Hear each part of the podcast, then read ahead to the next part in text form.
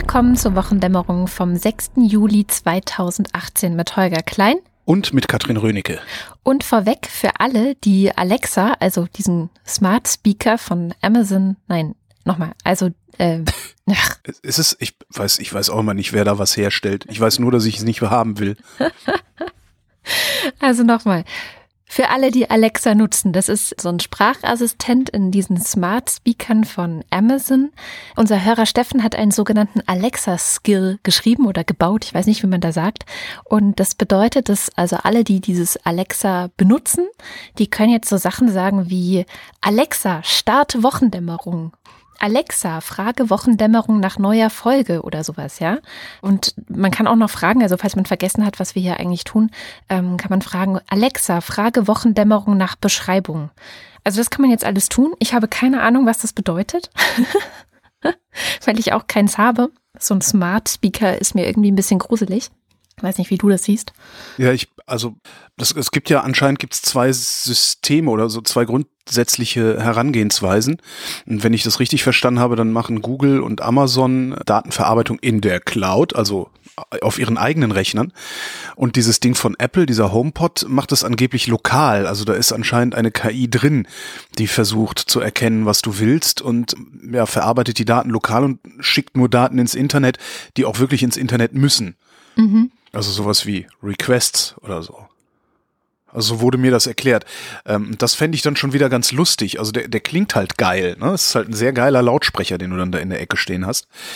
Aber das, wofür das eigentlich gedacht ist, dieses hier, hey Siri, äh, mach mal was, das ja. ist, das ist, das bin ich nicht. Also ich rede nicht mit meiner Wohnung. Also ich rede mit mir selbst und mit anderen, aber mit meiner Wohnung oder so einem, so einem Pömpel, das weiß ich nicht. Vielleicht sind wir auch einfach zu alt dafür. Also an all die jungen Leute unter euch, ihr könnt jetzt Alexa nach der Wochendämmerung fragen. Ich glaube, das ist eigentlich, wahrscheinlich ist das die Zukunft. Und wahrscheinlich braucht man das heutzutage. Wahrscheinlich ist das die Zukunft, genau. genau. Die, ich weiß gar nicht, sind die teuer? Also ich weiß nur, dass das Apple-Ding kostet. Das kostet, halt, das kostet halt so viel, dass ich also es kostet halt 350 Euro, was äh, preislich ungefähr da liegt, wo auch so ein kleiner Sonos-Lautsprecher liegt. Mhm. Und äh, klanglich dürften die sich eigentlich ebenbürtig sein, wenn nicht sogar Apple noch ein bisschen besser ist. Echt? Ah, okay. Würde ich jetzt mal vermuten. Also äh, und vor allen Dingen Sonos, ich weiß gar nicht, ob ich das hier in der Sendung schon mal erzählt habe, ich hatte mir ja mal Sonos Lautsprecher gekauft, lange drauf gespart. Mhm um dann von deren AGB, also dann haben die mir ihre neuen AGB auf, auf die Brust gesetzt als Pistole und haben gesagt, wir sammeln jetzt alles an Daten, was wir von dir kriegen können und machen damit, was wir wollen. Du musst dem nicht zustimmen, aber kann sein, dass dann die Software-Updates hier nicht mehr funktionieren. Und dann habe ich die halt zurückgeschickt, weil war noch innerhalb der Rückgabefrist. Ah, da hast du aber Glück gehabt, ey. Ja. Ach. Das heißt eigentlich, also für so ein Lautsprechersystem hätte ich schon Verwendung, aber 350 Euro, ach, ich weiß nicht. Naja, kommen wir mal zu den wirklich wichtigen Themen der Woche vielleicht, ja. Traditionell haben wir ja, oder so halb traditionell haben wir ja auch immer einen Blick über den Atlantischen Ozean. Mm. Äh, namentlich zu Donald Ach, ich habe lange nicht mehr nach Asien geguckt. Naja. Ja, was macht eigentlich Duterte, ne? Keine Ahnung. Und ähm, am Wochenende gab es in den USA nämlich große landesweite Massendemonstrationen gegen diese Migrationspolitik, kann man das euphemistisch ja nennen, die die Trump-Regierung macht. Es waren tatsächlich mehr als eine Viertelmillion Menschen und das sind dann schon die offiziellen Zahlen. Also kann gut sein, dass es noch mehr Menschen waren, die auf der Straße waren. Und zwar in 750 Städten der USA, also wirklich über das ganze Land hinweg, die vor allem gegen die Trennung von Kindern von ihren Eltern ähm, demonstriert haben, was ja immer noch die Politik dort ist. Also äh, es gab ja irgendwie einen Erlass von Donald Trump, der gesagt hat, er wird es beenden, aber irgendwie ist es eben nicht beendet und es geht immer noch weiter.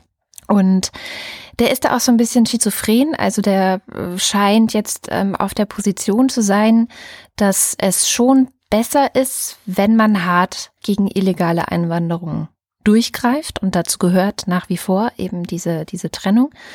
Und äh, hat dann die Leute, die auf die Straße gegangen sind, ähm, in einem Tweet, wie es so seine Art ist, am Sonntagmorgen, bevor das Ganze passiert ist, als die radikale Linke abgetan, die mhm. da auf mhm. die Straße gegangen ist. Mittlerweile sind Menschen, die einfach nur anständig sind, links. Ne? Ja, Anstand ist, das ist echt krass. Die Diskursverschiebung ist so weit, dass Anstand etwas ist, was als links gilt. Früher war das was, was die Konservativen sich auf die Fahnen geschrieben haben. Ja, ja. Fragt sich, wo die Konservativen geblieben sind, ne?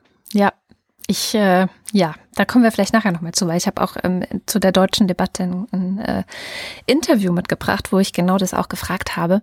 Jedenfalls waren die jetzt halt auf der Straße und es ist tatsächlich wohl so, dass inzwischen in den USA schon wieder Wahlkampf ist. Das war mir gar nicht so klar in den USA wird alle zwei Jahre, und zwar immer im geraden Jahr, also jetzt haben wir 2018, das ist also wieder soweit, wird bei denen gewählt. Kongresswahlen nennt sich das dort.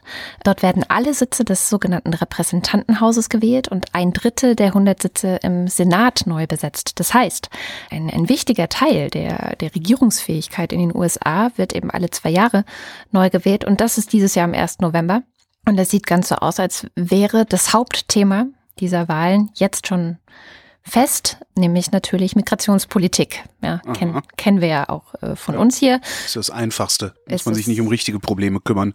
Ist das Einfachste. Und das ähm, Interessante ist halt, dass es passieren könnte. Also im Moment stellen die Republikaner in beiden Häusern, also im Repräsentantenhaus und im Senat, die Mehrheit und haben eben auch den Präsidenten. Was es aber immer wieder gab, auch in der Vergangenheit, sind sogenannte Divided Governments, ähm, dass sozusagen der Präsident einer anderen Partei angehört als äh, eins oder beide Häuser, also Repräsentantenhaus oder Senat. Und dann wird es eben für den Präsidenten schwerer, Gesetze zu erlassen. Das hat Obama zum Beispiel erlebt. Also eigentlich gab es das immer wieder. Und das ist natürlich für viele Leute in den USA gerade eine große Hoffnung, vor allem für die Demokraten. Haben die denn irgendwie eine, eine, wie nennt man das denn, einen, einen Alternativvorschlag? Haben die irgendwie eine Möglichkeit? Also das Problem ist ja, dass die, die äh, Konservativen, je weiter rechts sie sind, desto mehr verbreiten sie Angst und äh, beschwören eine permanente Krise, die gar nicht vorhanden ist. Genau. Dem müsste man ja dann eigentlich Beruhigung. Von anständiger Seite mhm. und auch von linker Seite, also von, von anständiger und von seriöser Seite, eine, eine positive Erzählung entgegensetzen. Und ich sehe die nirgends. Ich sehe die nicht in Europa ähm, und ich sehe die auch nicht in den USA. Genau, das ist das Problem. Also im Moment sieht es so aus, als ob die Demokraten auch diese Themen aufgreifen, aber sich eben gegen diese Politik, die Donald Trump macht, wenden. Also sagen, das geht so nicht. Wie jetzt auch die, das Motto bei dieser Demo war Families belong together, also sehr stark auch auf der emotionalen Schiene zu arbeiten. Ein großer Streit ist in den USA diese sogenannte ICE, das ist die Polizei- und Zollbehörde, die gibt's erst seit 2003 war eine der vielen Antworten, die äh, damals auf die Anschläge vom 11. September gegeben wurden. Diese Behörde ist dazu da, äh, für innere Sicherheit zu sorgen, und zwar eben an den Grenzen, also Grenzverletzungen aufzudecken, zu enttarnen und aber auch Gefährdungen oder Gefährdungspotenzial heißt es ja immer irgendwie ähm, in den Griff zu kriegen. Und diese ICE hat so Teams, die ausgebildet sind wie SWAT-Teams, also richtig Hardcore. Ja. Es gibt auch Bilder. Militär wenn, halt. Ne? Ja, genau. Es gibt auch, wenn du die googelst, gibt es auch Bilder von denen, die sehen halt so aus, wie man sich SWAT-Teams auch vorstellt. Und die, man könnte jetzt sagen, sind halt respekteinflößend. Das ist die positive Wendung. Aber wenn jetzt zum Beispiel so ein Kind mit denen zusammentrifft, ist es natürlich angsteinflößend auch. Und die sind gerade wahnsinnig in der Kritik, weil ja, die das Ganze halt umsetzen an den Grenzen. Ja. Also die sind dafür verantwortlich, ähm, diese Politik durchzuziehen. Ja, und was man so von, ich sag mal, von US Law Enforcement Agencies so hört, sind die jetzt nicht unbedingt oder scheinen die, muss ich sagen, ich weiß es wirklich nicht äh, sicher, aber die machen allesamt den Eindruck, als wären die weitaus weniger in äh, Staatsbürgerkunde und Demokratie und sowas geschult als unsere Polizisten zum Beispiel. Und selbst unsere Polizisten haben schon große Probleme.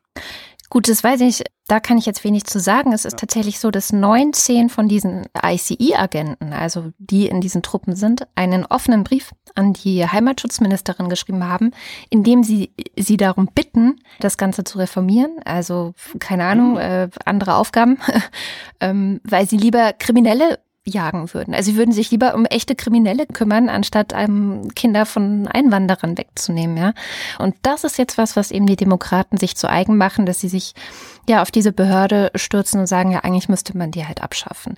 Aber es bleibt weiterhin in dem von den Republikanern und von Donald Trump vorgegebenen äh, Diskursrahmen, sage ich mal, ja, also dass es halt um Migration geht. Ja. Das ist ja bei uns nicht anders. Also wir haben, ja. wir haben einen Arsch voll Probleme, ähm, aber alle reden nur über Migration. Und das ist, ja, das ist schon ganz interessant. Ich weiß, ich, ich, ich, ich verstehe auch nicht so ganz, wie das kommt. Also ich verstehe, warum die Rechten das wollen. Ja? Mhm. Also ich, die, die wollen halt einen autoritären Staat hier aufbauen, so wie der Orban das macht, so wie die Polen das machen, so wie Trump das macht, äh, Russland und so weiter.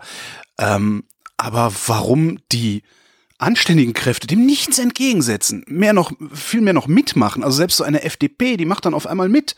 Eigentlich müsste ein, ein Aufschrei durch das Land gehen, allein über diese ganzen Polizeistaatsgesetze, die da jetzt beschlossen wurden und noch werden. Passiert aber nicht. Ja, stattdessen äh, kann dann irgendwie so eine, so eine komische Honkpartei wie die CSU äh, hier bestimmen, worüber ich nachzudenken habe. Das ist schon echt krass. Das ist wirklich krass. Dazu passt ein ganz interessantes Zitat, das ich gefunden habe, und zwar auf Instagram. Sagt dir der Name Wolfgang Tillmanns was? Mm, nein. Er ist ein Künstler, also Fotograf, Künstler, hat als erster Nicht-Brite den Turner-Preis gewonnen, also schon ein renommierter Künstler. So.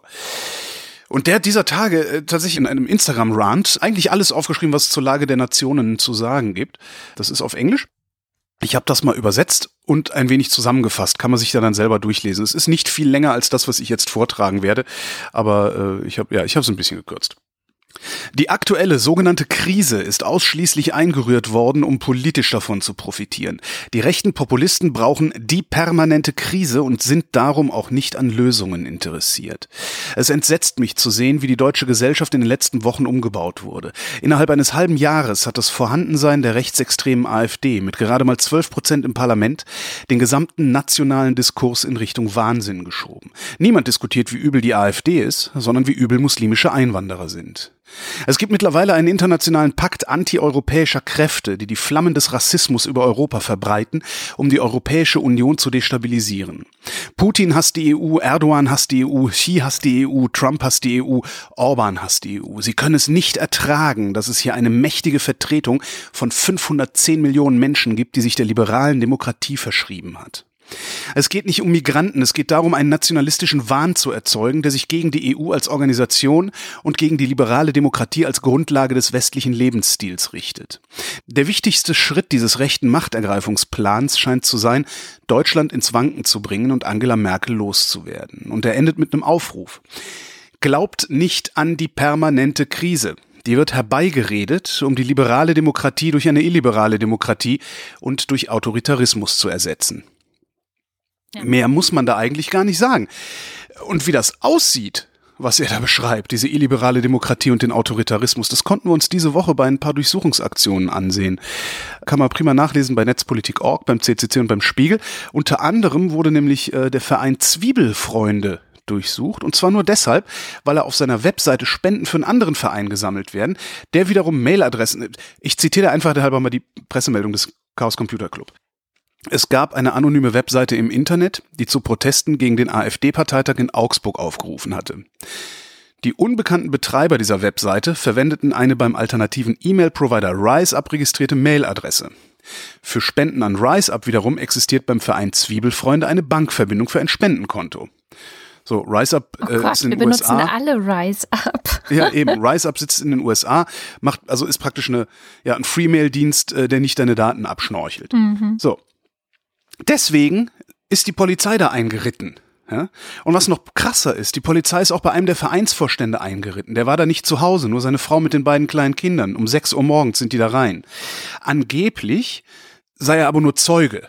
Ja, ist aber trotzdem durchsucht worden und Zeug wurde beschlagnahmt, auch Sachen, die nichts mit ihm zu tun haben, zum Beispiel das Mobiltelefon seiner Frau, ja, die nichts mit dem Verein zu tun hat. Und während dieser Durchsuchung, und das ist eigentlich der Wahnsinn, sagt einer dieser Polizisten zur am ganzen Verfahren völlig unbeteiligten Frau des Vereinsvorsitzenden, er solle sich mal überlegen, ob er nicht lieber aus dem Vorstand austreten will, sonst könnte es passieren, dass es noch mehr Hausdurchsuchungen gibt.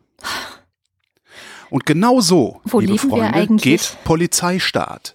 Genau so geht das. Ja. Und jetzt haben im Netz feiern jetzt die Rechten, die sich ja so schrecklich vom linken Meinungsmainstream unterrückt fühlen, feiern jetzt, dass da die Zecken eins auf die Backen gekriegt haben.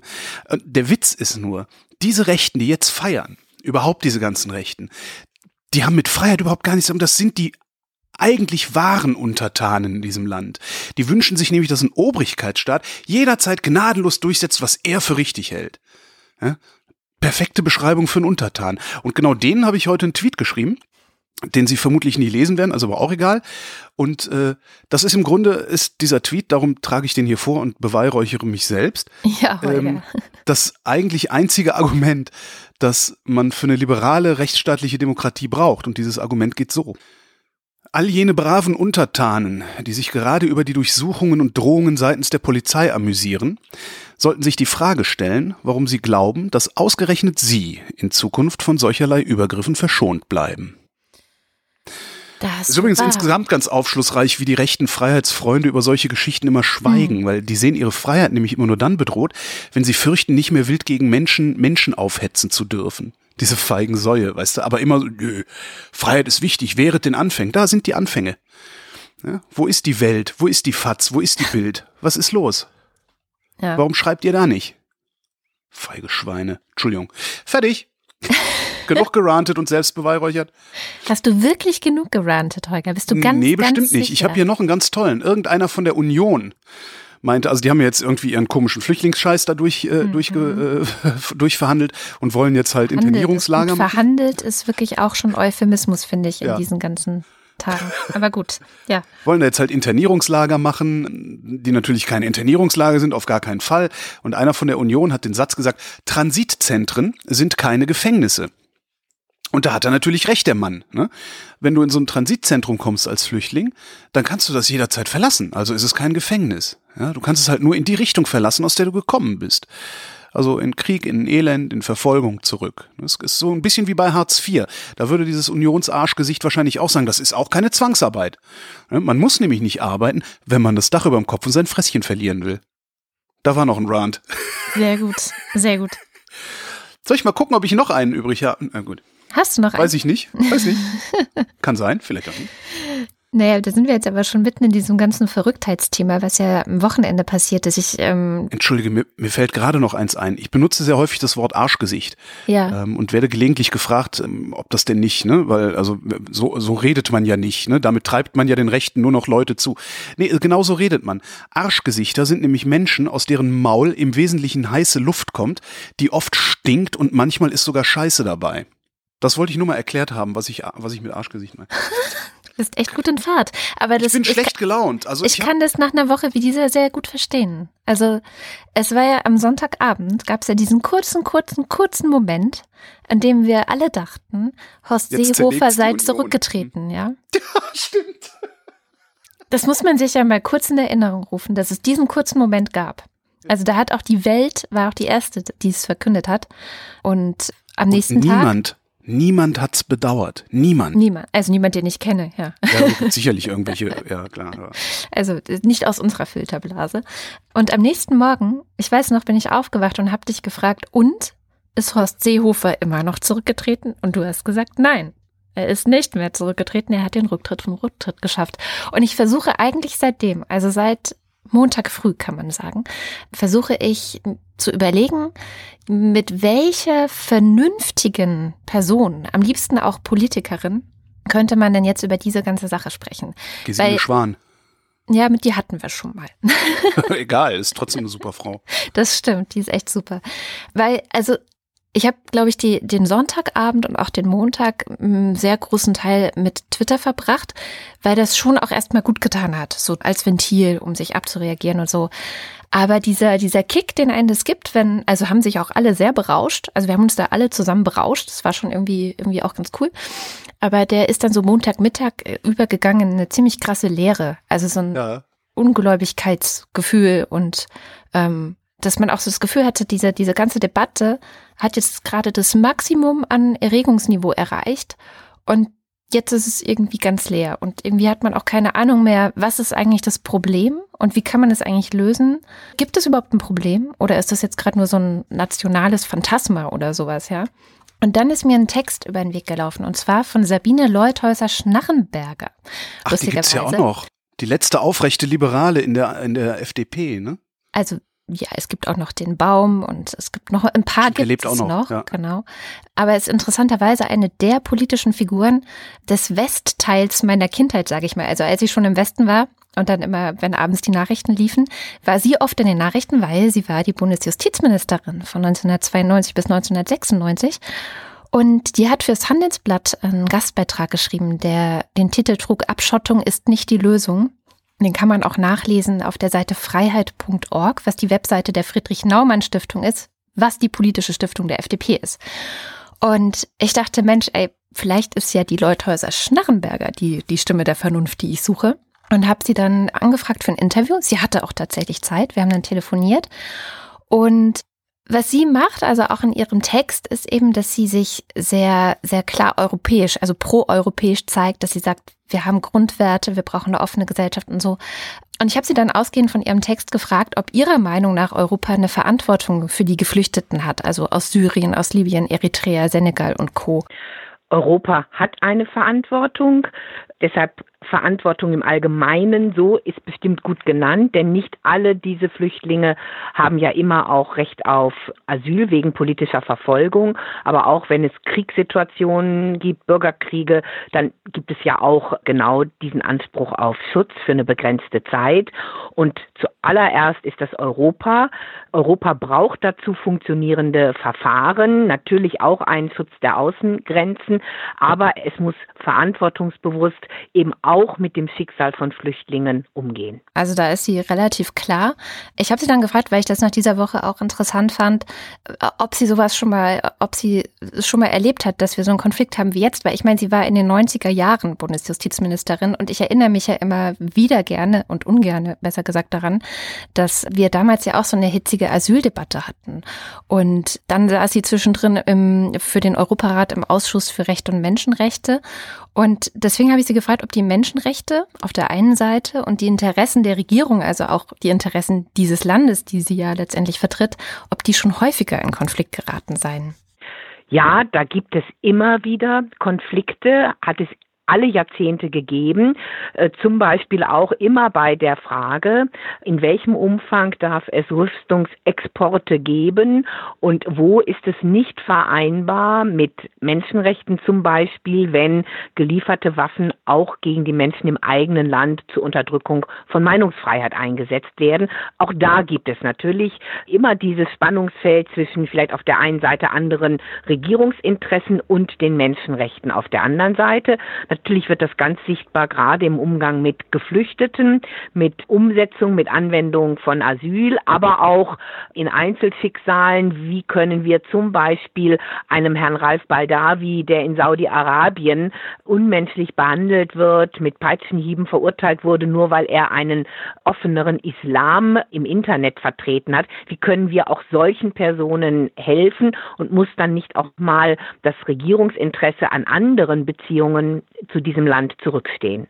Das war jetzt eine ziemliche Politikerantwort. Ähm, deswegen ja. habe ich nochmal konkret nachgefragt. Also Menschenrechte vor oder Regierungsinteressen vor? Was ist wichtiger? Also grundsätzlich bin ich für einen Vorrang der Menschenrechte, aber ich weiß auch aus meiner langjährigen Erfahrung, es gibt auch schwierige Abwägungsprozesse und da muss man immer auch gewichten, in welcher Dimension sind Menschenrechte berührt, wie konkret ist das und wie hat man auf der anderen Seite zum Beispiel auch ein berechtigtes Interesse aus innere Sicherheitsgründen an guten Beziehungen zu anderen Staaten und das muss auch dann im Einzelnen miteinander abgewogen werden. Hm, genau, das ist nämlich nicht ja, mehr so behaupte, einfach. Ich, ich laufe ja schon seit, seit vielen, vielen Jahren rum und sage, Menschenrechte sind politisch gesehen bloß eine Variable. Hm, ja, ganz so sieht sie es nicht. Ja, so sieht sie es nicht, aber so ja, wird's gemacht. In der Praxis ist es natürlich dann manchmal schon äh, das, was als erstes naja, ich sag mal, aufgeweicht wird, das stimmt. In ihrem Text hat sie dann auch auf die Genfer Flüchtlingskonvention hingewiesen gehabt. Und das ist ja sowas, wir hatten es ja vorhin, dass man derzeit so ein bisschen das Gefühl hat, dass sowas wie diese Genfer Flüchtlingskonvention so eine Art linker Wunschtraum wäre, ja, und, und, und keine international gültige Vereinbarung, ja. Und danach habe ich sie auch gefragt, also genau diese, nach dieser Diskursverschiebung, die da meiner Meinung nach und deiner Meinung nach wahrscheinlich auch im Gange ist. Ja, die Genfer Flüchtlingskonvention ist eigentlich quasi so wie die Verfassungsgrundlage, wie das Weltverfassungsrecht für den Umgang mit Flüchtlingen. Die haben ja nun äh, sehr, sehr viele Staaten weit über die Europäische Union und Europa hinausgehend gezeichnet. Da gibt es einen Grundsatz, ähm, das sogenannte Zurückweisungsverbot an der Grenze, Refoulement-Verbot heißt das, was auch nicht absolut geht, was aber ein Grundsatz ist. Und ich denke, dass wir schon in Europa, besonders in einigen Mitgliedstaaten, ich denke mal jetzt an Polen, an Ungarn, an Tschechien, an Slowenien, doch eine ganz klare Verschiebung haben, die sich so an diese grundsätzliche Verpflichtung des politischen Asylrechts nicht mehr gebunden fühlen wollen, überhaupt keinen Flüchtling aufnehmen wollen. Und in Deutschland ist besonders seit 2015, seit dem Erstarken populistischer Parteien und Bewegungen, schon auch eine Debatte mehr in Richtung, wie kann man Asylrecht einschränken, entstanden. Also es hat sich schon eine Verschiebung ergeben. Ich bin auch nicht dafür, jeden um jeden Preis reinzulassen. Das geht gar nicht. Das hält kein Staat aus. Das ist nicht bewältigbar. Aber es darf auch nicht die Maxime der Abschottung vorherrschend sein und letztendlich auch das Schicksal der Menschen Menschen, die jetzt schon zu über 1000 im Mittelmeer umgekommen, ertrunken sind, einen kalt lassen, dass man sagt, das ist, interessiert uns jetzt nicht. Hm. Was mich da schon wieder aufregt, ist, dass wir an einem Punkt sind, Diskursverschiebung hatten wir ja gerade, ja. an dem so jemand wie Sabine Leuthäuser-Schnarrenberger dazu sagen muss, dass man ja nicht jeden aufnehmen kann. Hm. Mal, ja, natürlich nicht. Ja, den, den gleichen Kack hat Frau Nahles neulich auch schon erzählt. Ich denke mal, wer behauptet denn das? Wer will denn das? Das ist so, das ist so, man, wir, wir gehen, wir gehen diesem, diesem rechtsextremen, diesem rechtsextremen Zeugs so auf den Leim. Die legen die ganze Zeit irgendwelche Fallen und wir tappen da rein. Und auf einmal sagt ihr, ja, wir können nicht jeden aufnehmen, aber es muss auch klar sein, dass ja, niemand hat jemals behauptet, dass wir jeden aufnehmen sollten. Also können wir jetzt bitte über die Dinge reden, die tatsächlich im Raum stehen, die über die Dinge reden, die, die sind. Das ja. finde ich so irre. Das stimmt. Das stimmt. Das, das macht mich. Ah, ich habe schlechte Laune. Okay.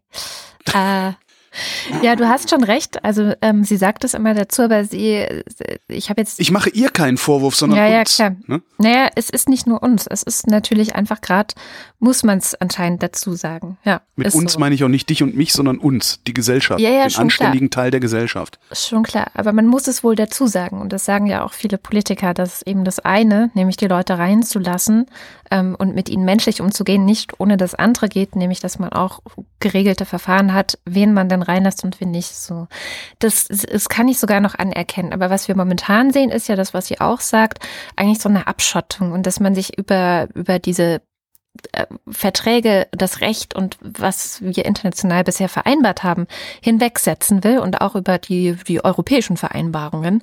Ähm, das ist ja das, was letztendlich der Seehofer macht, auch im Verhalten gegenüber Österreich, die, was ich sehr lustig finde, in den letzten Tagen ganz schön angepisst reagiert haben. Ähm, ja. Aber andererseits verhalten sie sich ja wiederum genauso gegenüber Italien. Also eigentlich hast du gerade so eine Domino-Kette, dass alle sich voneinander abschotten und keiner äh, irgendwie mehr Verantwortung für den anderen Merken übernimmt. Nationalisten jetzt mal, was Nationalismus für eine Scheiße ist. Ne? Das ja. heißt nämlich, dass jeder nur für sich sorgt. Genau.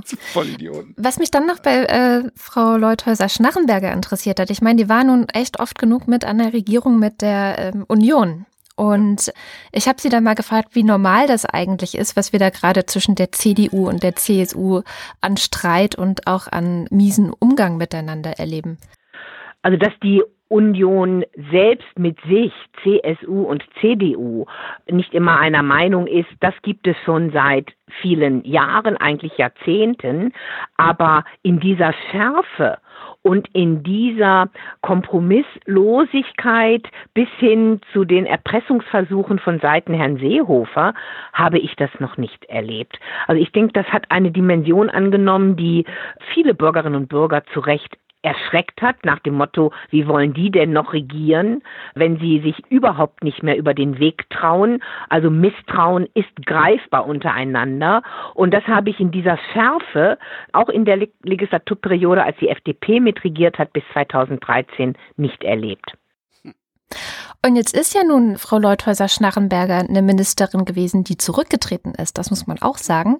Damals äh, wegen des großen Lauschangriffs unter Helmut Kohl. Vielleicht äh, alle jüngeren äh, Hörerinnen und Hörer, die sich daran nicht mehr erinnern mögen, das googeln. Das war im Grunde so die erste große Überwachungs, ja, Gesetzgebung, die damals erlassen wurde. Und als sie dann zurückgetreten ist, hieß es eigentlich unisono, dass diese Frau Rückgrat hat. Und das wurde ihr hoch angerechnet. Also das, äh, da erinnere Nicht vom ich politischen Establishment, ne? Weil die wollen natürlich gerne die Bürger bespitzeln. Genau, sie hat sich dann auch später gegen die Vorratsdatenspeicherung sehr stark eingesetzt. Also auch als sie es dann als Ministerin sozusagen hätte vertreten müssen. Die ist sogar vor das Bundesverfassungsgericht gezogen. Also die Frau hat schon echt ähm, meinen Respekt auf jeden Fall, weil die, die tritt halt auch wirklich für ihre Werte und Überzeugungen ein. Und deswegen habe ich sie aber auch gefragt, weil ich meine, Seehofer hatte jetzt auch mit dem Rücktritt gedroht. Und man könnte es, und das tut jetzt zum Beispiel die Welt, man könnte es ja auch so sehen, dass er einfach für seine Überzeugungen und Werte eintritt. Entschuldigung. Ja. ja. Ich dachte, ich, ich frage Sie mal, wie sie das sieht, weil, wie gesagt, sie ist ja auch zurückgetreten. Wenn, wie Horst Seehofer es gemacht hat, ja, eine Rücktrittsforderung ausschließlich als Instrument benutzt wird, gar nicht wegen Überzeugungen. Denn er sagte ja selbst, sein Masterplan ist von 63 Punkten mit 62,5 angenommen und unstreitig. Wegen 0,5 Prozent, ja, da kann man jetzt nicht von tiefgehender Überzeugung sprechen, sondern er hat es wirklich instrumentalisiert als Druckinstrument und das bis zum letzten dann auch getrieben. Und da sagen die Bürgerinnen und Bürger, ja, ist denn das alles nur ein Spiel? Nehmt ihr das nicht ernst? Natürlich hat auch Angela Merkel da Verantwortung.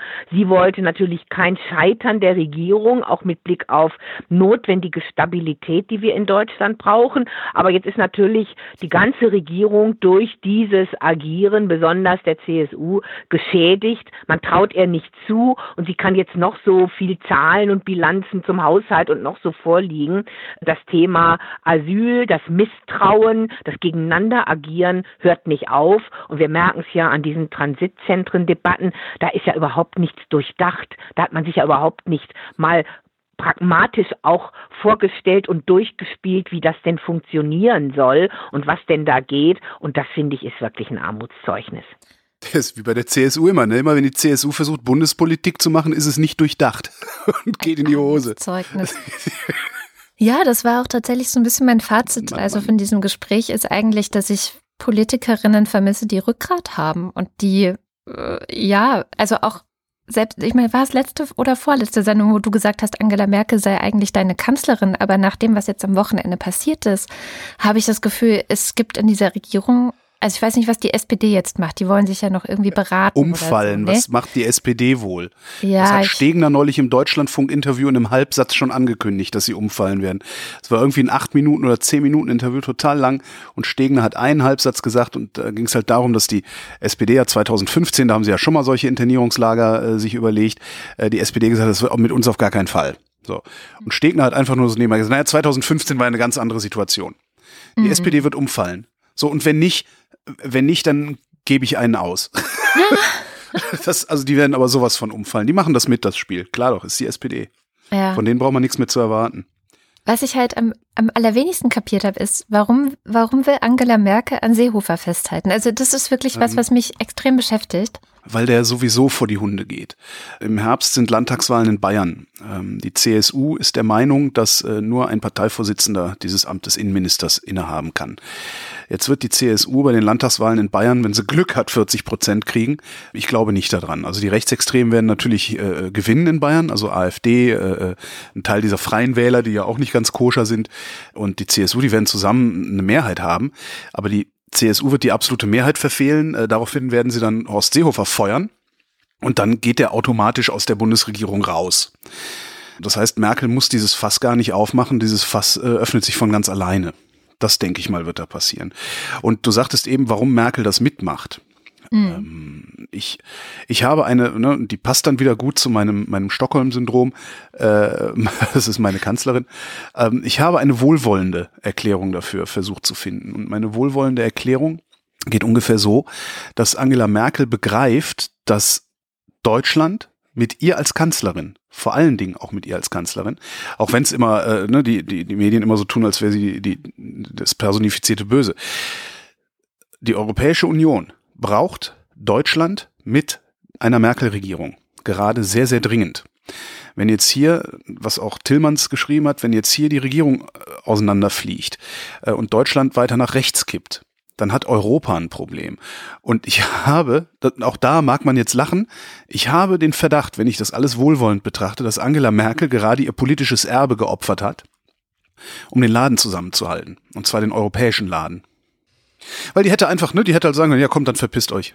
Dann machen wir jetzt CDU bundesweit, auch in Bayern. Äh.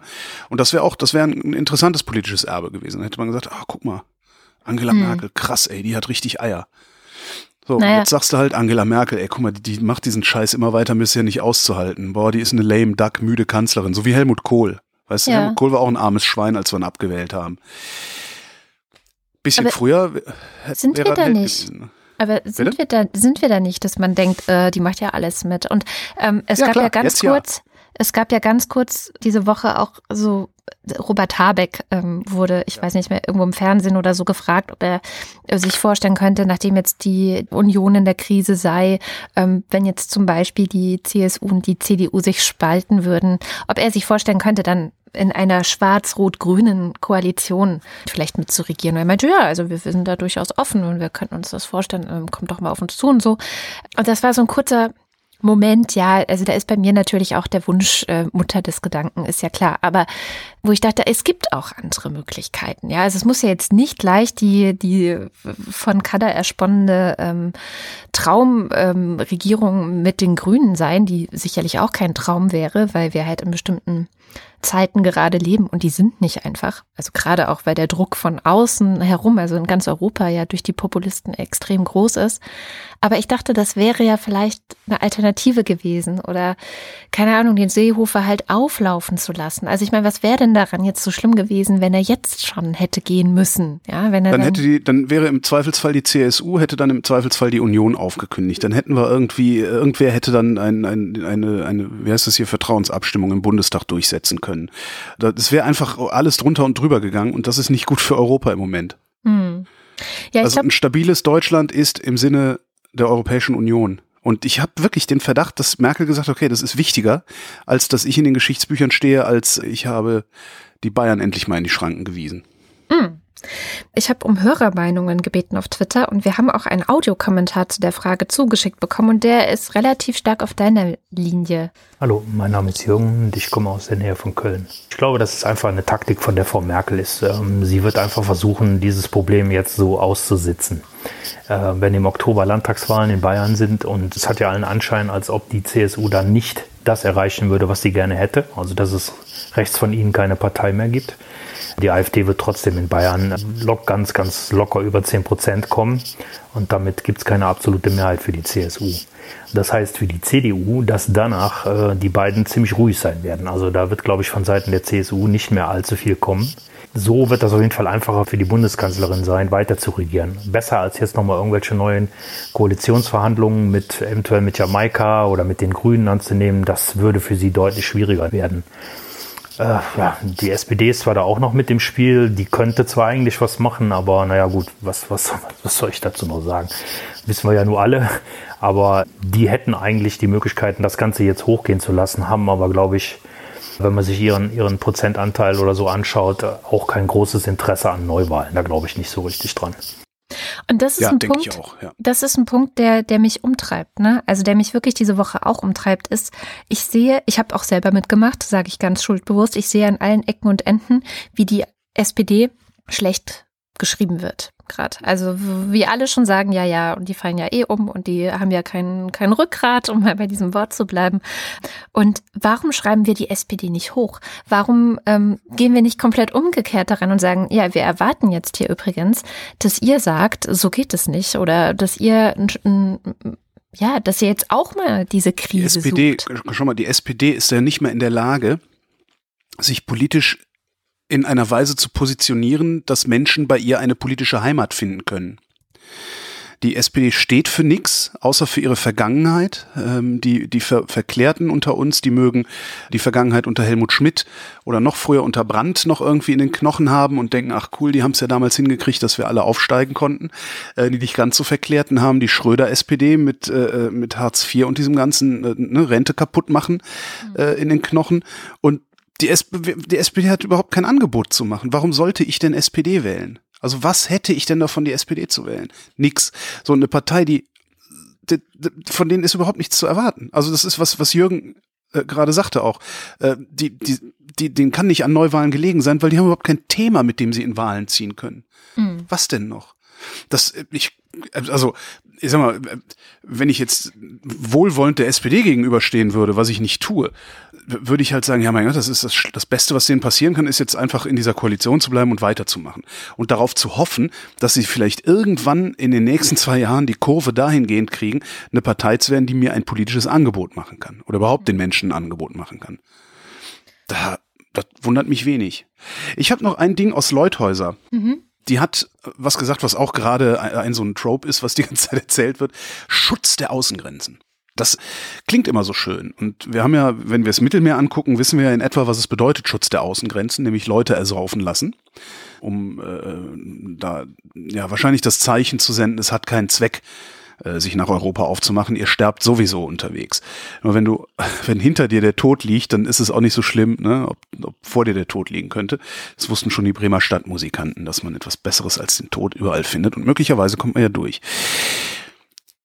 Schutz der Außengrenzen, das fiel mir so ein, als sie so redete. Mag doch bitte jede und jeder mal bis zum Ende denken, was das bedeutet. Und zwar richtig bis zum Ende denken. Und dabei eben nicht vergessen, dass äh, in der politischen Praxis die Menschenrechte bloß eine Variable sind. Und sich mal überlegen, was moderne Waffensysteme heutzutage schon leisten können und was die in Zukunft leisten werden. Ja. Denkt das bitte alle mal zu Ende, was Schutz der Außengrenzen wirklich bedeutet. Ja. Das wird ganz, ganz hässlich werden. Also außerhalb Europas. Innerhalb Europas wird es ganz toll sein. Uns wird so gehen wie vorher. Ich habe auch jetzt auch nicht das gesamte Interview hier mit reingeholt. Das packe ich dann ans Ende der Sendung, also den, den, den restlichen Teil, wo es auch tatsächlich nochmal um Frontex geht und eben aber auch um die Frage, was man denn tun kann, um Fluchtursachen tatsächlich zu bekämpfen.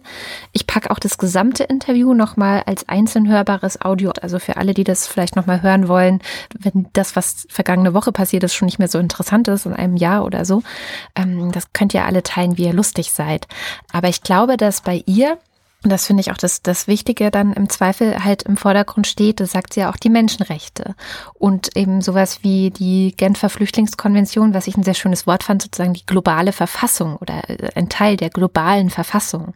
Ähm, auch die Idee, dass wir eine globale Verfassung haben, die Idee, dass wir eine globale Gesellschaft sind, eine Weltgesellschaft, das ist ja was, Früher, ich weiß gar nicht, wie lange das jetzt her ist, aber es gab Bücher, die trugen den Titel Weltgesellschaft und haben auch versucht, sowas zu denken, ja, in so einer Aufbruchsstimmung, die natürlich ganz stark auch durch die wirtschaftliche Globalisierung geprägt war, von der ja nun auch irgendwie alle mehr oder weniger enttäuscht sind gerade. Nicht alle, aber ähm, gerade auch die Verlierer in der Gesellschaft sind davon enttäuscht. Aber das ist halt was, was ich so so gut an ihr finde, dass sie daran eben weiterhin festhält und es nicht aufgibt. Nicht für, gut, sie ist jetzt natürlich auch nicht mehr, äh, sie muss keine Wahlen gewinnen. Ja. Also sie ist im Vorstand von einer Stiftung, sie arbeitet in solchen äh, eher so Thinktanks, nenne ich es jetzt mal, ja. Also sie kann einfach offen und frei denken. Aber trotzdem, ähm, glaube ich, ist das in sie eingeschrieben, global zu denken und, und die, die Menschen als Weltgesellschaft zu sehen. Was aber doch wieder nur eine Utopie ist, ne? denn wir sind nicht eine Weltgesellschaft, Moment, sondern ja. wir sind zwei Weltgesellschaften. Ne? Ja. Wir sind die erste und die dritte Welt. So, und dann gibt's halt noch äh, The Hunger Games, wo dann die äh, einzelnen Staaten aus der dritten Welt versuchen, in die erste Welt zu kommen und ab und zu gelingt es vielleicht mal dem einen oder anderen. Das ist, glaube ich, eher so das Problem, dass die Menschenrechte halt, ähm, die gelten halt nicht universal, wieder mal in der Praxis. Und äh, Fluchtursachen vermeiden heißt ja auch, die Leute gar nicht erst äh, bis an die Grenze kommen zu lassen. Ist ja schon eine Vermeidung der Fluchtursache. Naja, sie, sie Ich weiß, ich bin sehr zynisch, was ja, das angeht. Also ich, es tut mir sehr leid. Ich habe noch eine sehr schöne Sache mitgebracht. Ja, also eigentlich habe ich zwei aus, aus der Rubrik auch interessant. Die Tagesschau hatte die, äh, die Tage einen Artikel online. Äh, was macht eigentlich Frauke Petri? das fand ich irgendwie, ist jetzt nicht irgendwie, also kann man, kann man nebenbei lesen. Ich, ich schmeiß mal in die Show Notes die Links. Also sie sitzt halt da mit ihrer äh, neuen Partei, die Blauen, und äh, findet das alles total super. Die AfD findet das alles total lustig. Und also, ja, aber ist ganz interessant zu gucken, was Frauke Petri so vorhat. Was aber noch viel, viel interessanter ist, ich habe einen historischen Hörtipp mitgebracht. Mhm. Es gab in den 60er Jahren eine berühmte Dokumentarfilmerin, die ist immer noch unterwegs, allerdings nicht als Dokumentar Dokumentarin oder Journalistin. Erika Runge hieß die Dame. Erika Runge hat einen der Klassiker der Dokumentarliteratur geschrieben und das sind die Bottropper Protokolle. Mhm. Da ist er 1968 im Ruhrgebiet rumgereist und hat äh, Menschen im Ruhrgebiet ja über ihr Leben befragt, weil es im Ruhrgebiet auch 68 schon sehr schlimm war. Also damals gab es auch wieder was zum Googeln, ein Stichwort die Kohlekrise Die hat ähm, Mitte, Ende der 50er Jahre, Mitte, Ende 1950er Jahre schon angefangen. Da hatten wir halt eine Überproduktion. Da gab es in die Kohlehalden, äh, kennt man vielleicht die Fotos noch, also alles schwarz-weiß war auf der Welt. Ähm, war halt eine Überproduktion, weil die Steinkohle extrem subventioniert wurde, um die Wirtschaft voranzubringen nach dem Zweiten Weltkrieg.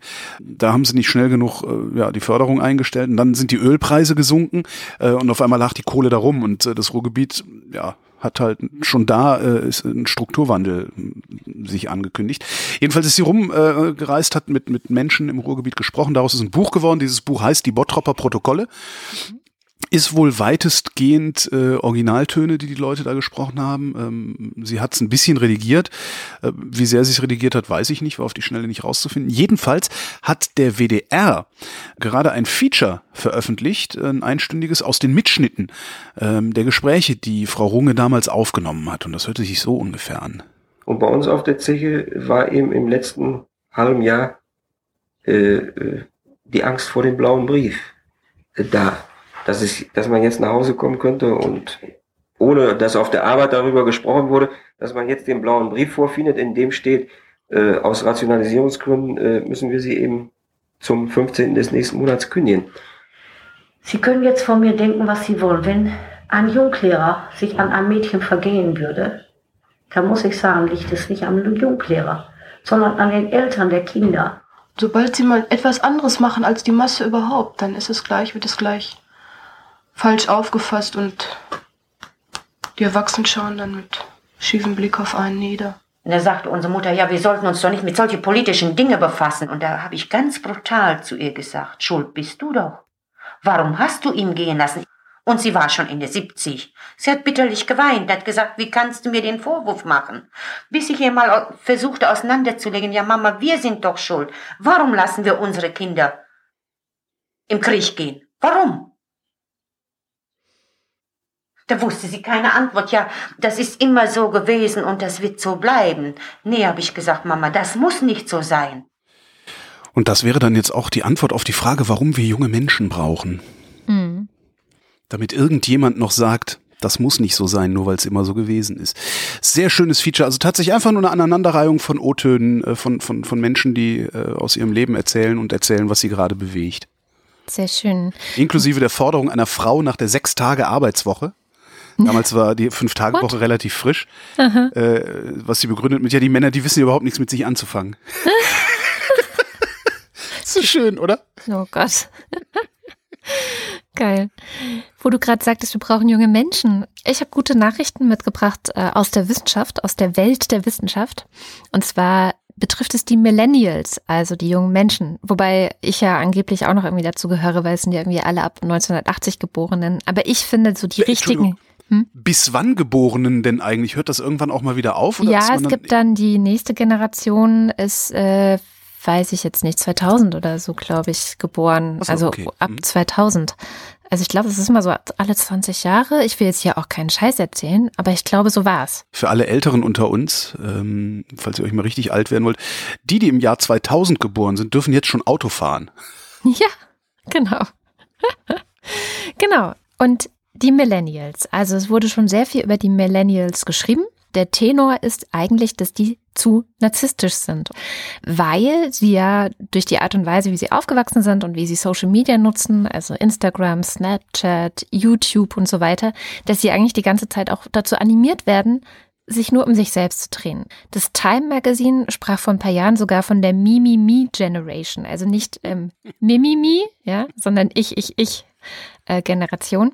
Und ich habe das auch ganz lange mitgetragen. Also das gebe ich jetzt zu. Ich habe auch oft das Gefühl gehabt, dass Leute, die die ganze Zeit animiert werden, ähm, sich selbst als geil oder schön oder klug oder äh, weiß nicht, ich habe viel Geld oder so darzustellen, dass das was mit einer Generation macht. Und wir haben ja auch dieses neue, Phän also neu ist es ja nicht mehr, aber wir haben ja dieses Phänomen, was dadurch entstanden ist, die sogenannten Influencer.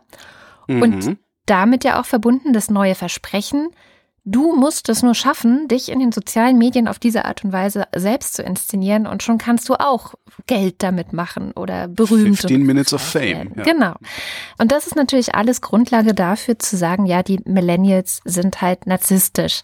Jetzt wissenschaftlich betrachtet. Also es mhm. gab einen, eine Forscherin in den USA, die das untersucht hat und die gesagt hat, ja, also wenn man jetzt guckt, also Psychologin, Forscherin, Psychologin, wenn man jetzt psychologische Studien untersucht in den letzten Jahrzehnten, dann kann man sehen, dass es sehr starke narzisstische Tendenzen gab, dass zum Beispiel die jungen Leute von 1982 in den Studien im Vergleich zu den jungen Leuten, die 2009 Sachen ausgefüllt hätten, viel stärkere narzisstische Tendenzen haben. Und da muss man halt genau hinschauen. Das ist das, ja. das Spannende. Man muss halt genau hinschauen, was wurde da eigentlich gefragt. Ja.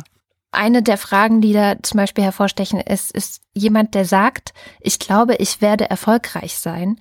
Ist der schon narzisstisch oder nicht? So. Das ist genau das Problem. Also, was diese Studien anscheinend nicht so ganz auseinanderhalten können, ist ein gewisses Selbstbewusstsein, Selbstwertgefühl und ähm, Narzissmus, tatsächlichen Narzissmus. Und dann gibt es jetzt eben neue Studien, also auch Wissenschaftlerinnen, auch größtenteils aus den USA, die versuchen das nochmal ein bisschen aufzusplitten, die halt auch gesagt haben, naja, Eltern erziehen ihre Kinder seit einiger Zeit anders. Ja? Also früher gab es halt so diese eher ähm, autoritären Erziehungsstil, ja, dass also Eltern vorgegeben haben, was wie gemacht werden muss und Kinder haben sich dem unterzuordnen und zu beugen. Und was laut vielen ähm, Pädagogen oder Erziehungstheoretikern, mein Lieblingsbeispiel ist ja immer Jesper Juhl, das ist so ein dänischer Familientherapeut, auch dazu führt, dass eben die Integrität dieser Menschen in ihrer Kindheit schon immer wieder angegriffen wurde und sie deswegen gar kein richtiges Selbstgefühl entwickeln konnten und deswegen oft mit Komplexen rumlaufen oder sich weniger zutrauen oder ähm, zurückhaltender vielleicht sind, wenn es darum geht, eine Karriere zu machen oder sowas. Das heißt, es könnte sein, dass einfach dadurch, dass Eltern ihre Kinder anders erziehen, diese Millennials einfach selbstbewusster sind und nicht mehr so hinterm Berg halten mit dem, mhm. was sie können oder was sie nicht können. Deswegen sind Forscher jetzt hingegangen und haben gesagt, okay, Narzissmus, das würde man ja auch verbinden mit, also sowas, sowas wie Eitelkeit oder ähm, Größenwahn oder Anspruchshaltung an andere, dass sie jetzt erfüllt werden müssen. Das sei ja auch sehr stark mit Narzissmus verbunden. Und wenn man das abfragt, also da ein bisschen weiter differenziert, dann zeigt sich, dass seit den 90er Jahren der Narzissmus abgenommen hat unter den jungen Menschen. Also nicht zu, sondern ab, sondern dass sie einfach wirklich selbstbewusster geworden sind. Und das fand ich eine sehr schöne Nachricht. Und es ist sogar so. Vor allen Dingen das Schöne so für so alte Leute wie mich. Ja. Sieht dieses Selbstbewusstsein, nicht. sieht dieses Selbstbewusstsein halt wirklich aus wie äh, das arrogante, eingebildete Fatzkes ja. da. Genau. Ja, das ist da, ich werde alt. Ja, das ist auch ein Effekt, ähm, den die, den die Forscher gesagt haben. Also, dass zum Beispiel junge Leute weiß nicht, wenn du 16, 17 bist oder auch Mitte 20, junge Leute drehen sich immer stark um sich selbst. Das haben ja. wir auch gemacht, ja. ja. Und das nimmt mit dem Alter ab. Und wenn dann ältere Forscher und Forscherinnen zurückschauen auf die jungen Leute, kommt es ihnen natürlich so vor, als seien die total selbstzentriert. Aber sie haben vergessen, dass sie es selbst ja auch waren in dem Alter. Ja, also das, das kommt da auch noch mit rein. Und was aber tatsächlich die Millennials auszeichnet, und das fand ich schön, ist, dass es noch nie so viele junge Menschen in der westlichen Welt, das muss man ja auch immer alles dazu sagen, also amerikanische Studien, gab, die an Diversity glauben oder an Fairness oder an Großzügigkeit oder die sich freiwillig engagieren. Mhm. Ähm, das heißt, auch so dieser ganze kapitalistische Gedanke ist viel weniger stark bei denen repräsentiert als noch bei den Generationen davor. Sprich, die Millennials sind sehr viel besser als ihr Ruf. Ja, das heißt aber noch lange nicht, dass die mich hier alle belehren dürfen. Und noch eine sehr gute Nachricht. Ähm, wir hatten letzte Woche ein Interview, ein kurzes Gespräch mit dem äh, Jan von der Wikimedia wegen der Uploadfilter und dem Leistungsschutzrecht. Und das EU-Parlament hat heute dagegen gestimmt. Und zwar mit 318 Stimmen dagegen und 278 Stimmen dafür. Die Sache ist jetzt nicht vom Tisch, sondern das sagen, ja. Ganze geht zurück und wird im September dann eine erneute Gesetzesvorlage vorgelegt und dann nochmal abgestimmt. Das heißt, man muss das weiterhin im Auge behalten, aber für den Moment ist es erstmal gut gegangen. Und ich finde das Verhältnis pro Contra eigentlich ein bisschen beängstigend. Also weil vernünftigerweise kann man 40. dem eigentlich nicht zustimmen. 40 Stimmen, Jetzt, ja. Ja, jetzt kann ich natürlich, ne, also wie das in Deutschland ist, kann man sich ja an fünf Fingern ausrechnen. Also dieser, es gibt ja diesen einen CDU-Politiker, der da äh, besonders, besonders notorisch ist, äh, das Ding da durchzusetzen. Der will halt gerne in seinem nächsten Wahlkampf äh, von Axel Springer unterstützt werden. Mhm. darum reißt er sich halt so den Arsch auf und erzählt so einen Quatsch. So, das ist so meine kleine Verschwörungstheorie. Zum, aber warum so viele andere auch? Also ist das, ist das genauso? Rechnen die sich auch alle Chancen aus, äh, dass sie dann von ihren nationalen Verlagen bei den nächsten Wahlen irgendwie unterstützt werden oder so? Ich, ja. Das Ich raff's auch immer nicht. Aber das ist ein generelles Problem. Ich raff's halt einfach Ja. nicht. Wir Womit sind nämlich innerlich sind wir immer noch 20. Wir raffen es gar nicht. Wir raffen's nicht. Wir wollen alle belehren, aber raffen's nicht. Genau. Wir alle 20-Jährigen. Ja, damit sind wir eigentlich auch wieder am- am Ende der Sendung. Hast du noch irgendwas? Oha. Äh, nee, ja, schlechte Laune, aber sonst. Okay, gut. Dann ähm, ist jetzt auch die Zeit gekommen, dass wir uns wieder bei unseren Lieblingshörerinnen und Hörern bedanken. Ähm, Genau, die nein. anderen finden wir nämlich alle doof. Genau. Nein, wir haben natürlich auch alle die lieb, die uns nicht mit äh, ihrer Spende am Leben erhalten. Aber Hüste, halt nicht so Hüste. sehr, ne? Und ähm, genau, ähm, aber diejenigen, die uns dabei helfen, diese die Sendung lieb. mit auf die Beine zu stellen, Entschuldigung. Auch wenn Holger mich während der Sendung die ganze Zeit trollt. Und trotz uns, es ist ja auch wichtig, dass die Hörerinnen und Hörer uns lieb haben. Das darf man ja auch nicht vergessen. Ist sogar wichtiger am Ende. Ja, also wer dazu beitragen möchte, dass es auch nächste Woche wieder eine Wochendämmerung gibt und dass wir tolle Interviews und tolle äh, Ausschnitte aus anderen Sachen hier anschleppen, die sollten vielleicht mal auf steady.fm slash Wochendämmerung vorbeischauen oder auf wochendämmerung.de. Da gibt's alle Informationen, wie man uns unterstützen kann. Und jetzt lesen wir wie immer diejenigen vor, die das schon tun und das sind die Ultras und der Fanclub. Oliver Burkhardt, Reto Di Giotto Isola Bella, Roger Eberling, Christopher Etzel, Erik Fröhlich, Benjamin Harnack, Nico Hebel, Katharina Höll, Caro Janasch, Matthias Johansen, Hannes Kranold, Moste Tecki, Rolf Lühring, Robert Reyer, Michael Salz, Jörg Schekis, Andreas Schreiber, Roman Schlauer, Lars von Hof-Hunold, Lars Wagner, Bernd Wehmöller. Justus Wilhelm, Weiter geht's mit dem Fanclub. Jonas Aust, Johannes Bauermann, Miriam Bechtle, Florian Beisel, Andreas Bockisch, Alexander Bonsack, Jan Böske, Birgit Bülow, Felix Bültmann, Jürgen Zyranek, Hans Damhorst, Christoph Dierberg, Markus Dietz, Jan-Peter Drechsler, Sebastian Flügge, Oliver Förster, Tamino Frank, Hagen Franz, Ralf Gerst, Anne Gesch, Anja Glage, Burkhard Gniewosch, Benjamin Großmann, Dorian Grunewald, Jan Heck, Tobias Herbst, Fabian Hömke, Andreas Jasper, Philipp Kaden, Markus Krause, Stefan Krause, Magali Kreuzfeld, Thomas und Corina, Michael Lamatz, Sebastian Lenk, Florian Link, Heiko Linke, Oliver Lösch, Ines und Mike Lüders, René Ludwig, Thorsten Lünenschoß. Schloss. Ja, ich wollte mal ein bisschen Variation reinbringen. Na gut. Johann Mayer, Martin Meschke, Robert Meyer, Johannes Möller. Johannes Müller. Wolltest du auch mal ein bisschen Variation reinbringen? Ja, nein, das, die heißen wirklich beide so. Anna Neubauer, Oliver Paulsen, Gregor Pich, Josef Porter, Thilo Ramke, Frank Rehme, Maurice Rossard, Sven Rudloff, Ruth Rutz, Jürgen Schäfer, Christina Schönrock, Jens Sommerfeld, Marie Stahn, Christian Steffen, Andrea Vogel, Jannik Völker, Nies Wechselberg, Linda Wendisch, Maren Willem, Tobias Wirth, Luisa Wolf Stefan Wolf. und Uwe Zieling. Vielen herzlichen Dank. Ja, auch von mir. Mhm. Und das war die Wochendämmerung vom 6. Juli 2018. Wir danken für die Aufmerksamkeit. Tschüss.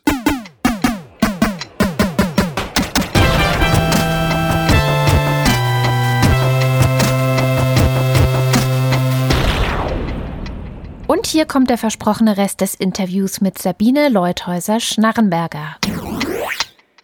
In welche Richtung müsste denn Ihrer Meinung nach die Debatte jetzt gehen? Also natürlich müssen wir ganz klar auf Europa setzen. Also dieses an den nationalen Grenzen jetzt mit auch noch besonderen Zentren und mit besonderen zusätzlichen Polizeien zu versuchen, alles sicher zu machen, also dicht zu machen, was bei über 800 Kilometern allein von Bayern zu Österreich überhaupt nicht funktionieren kann, ist kein erfolgversprechender Ansatz, sondern wird am Ende dazu führen, dass es in Europa überhaupt keine Gemeinsamkeiten mehr gibt. Wir sehen es daran, wie Österreich handelt. Die haben jetzt ihre Interessen. Die machen dann die Grenze nach Italien dicht und Italien grenzt ans Mittelmeer. Italien lässt man alleine. In Italien landen dann noch mehr Flüchtlinge, die dort auch bleiben. Und das wird der Lega Nord weiter Auftrieb geben, weil man ja gar nichts tut, um dann auch da zu helfen. Und dieses verbale Bekenntnis Außengrenzenschutz Ja, das wird seit Jahren immer wieder abgegeben. Aber wann tut sich denn da endlich mal was? Man konzentriert sich wegen ein paar Flüchtlingen auf ein Thema. Das sind ja nur ein paar tausend, die das überhaupt betrifft, jetzt im Land hier bei uns, statt dass man mit aller Macht sagt, wie kann auch aus Bayern, aus Deutschland Frontex verschärft werden? Da sollten doch mal ein paar hundert Leute gleich hingeschickt werden. Da muss doch endlich was passieren und nicht, dass man in einem Jahr sich wieder sagt, ja, Frontex, überhaupt gut, haben wir auf der Tagesordnung, aber jetzt kümmern wir uns um andere Dinge. Also auf Europa setzen und da auch Handlungsfähigkeit zeigen. Und wenn nicht alle mitmachen, machen eben einige mit. Sie sprachen in Ihrem Text auch an, dass man dabei helfen müsste, die wirtschaftliche Lage in zum Beispiel ja. afrikanischen Ländern zu stärken. Das ist ja überhaupt nicht Teil der Debatte im Moment. Im Gegenteil, habe ich den Eindruck. Also es steht, glaube ich, im Koalitionsvertrag jetzt der großen Koalition drin, aber der spielt ja überhaupt keine Rolle, wie wir am Masterplan und den ganzen aktuellen Debatten haben jeder vergisst hier, dass die sich hundert Tage lang oder wie lang auch immer gestritten haben über Obergrenzen anderes mehr, über Asylrecht. Und jetzt wird dasselbe Theater nochmal in zugespitzter Form uns aufgeführt. Also, da steht zwar was drin, aber das ist für mich auch wieder nur so ein verbaler Satz, mit dem noch nicht viel verbunden wird. Da muss man schon Geld in die Hand nehmen. Auch das ist eine Europaaufgabe, aber auch eine Aufgabe, wo Deutschland viel mehr machen muss. Gerade auch in Ländern, wo viele wohnen, die gar nicht ein Recht auf politisch Asyl haben, die aber keine Zukunft im Moment sehen, weil es eben nicht Arbeitsplätze gibt. Ich denke besonders an Senegal, wo es gut ausgebildete Bürgerinnen und Bürger gibt, die versuchen nach Europa zu kommen, weil sie hier einen Job suchen. Dazu ist das Asylrecht nicht da. Das macht die ganzen Verfahren nur viel aufwendiger, komplizierter und am Ende landen die wieder in Senegal nach Monaten und überall sind Verluste da. Also da gezielt in Afrika afrikanischen Ländern eben auch fördern, auch gegen Schlepper vorgehen, wie man das in Niger jetzt ganz anders macht, was ja auch mal so eine Schlepperhochburg gewesen ist. Das muss ausgebaut werden. Das darf auch nicht nur ein Lippenbekenntnis sein. Und da muss man auch Milliarden in die Hand nehmen. Und da gehört der Herr Müller als Entwicklungsminister unterstützt, aber auch so, dass es wirklich Wirkung zeigt. Und das muss in meinen Augen gleichrangig neben den Dingen stehen, die uns in Europa und Deutschland beschäftigen. Frau Leutheiser-Schnarrenberger, vielen, vielen Dank für das Gespräch. Ja, gerne, gerne.